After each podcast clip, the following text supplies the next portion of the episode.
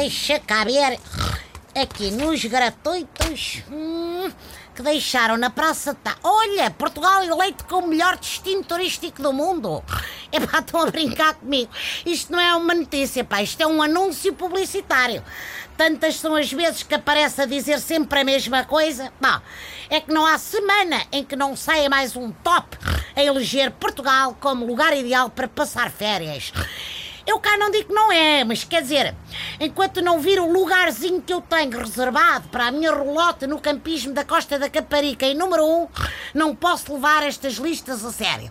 Aliás, eu até acho que estes tops são bocas que as revistas de todo o mundo nos estão a mandar subrepticiamente.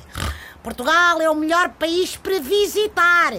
Ai que agradável para uma semana de relax Ui, que bom para uma escapadinha de fim de semana, mas quer dizer, algum destes tops diz que é bom para cá ficar?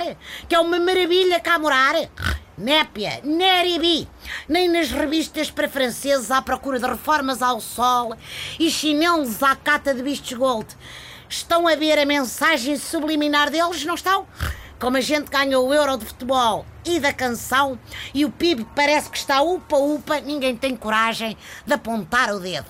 Tem que ser estes jornalistas e editores a lembrar que Portugal só é lindo se não ficarmos cá mais do que uma semana de férias se não percebemos logo que Portugal está no top dos ex-primeiros ministros com mais acusações por corrupção, do maior número de indiciados em processos de crime, da maior dívida pública e da maior falta de noção no que toca a cuidar da floresta e combater incêndios.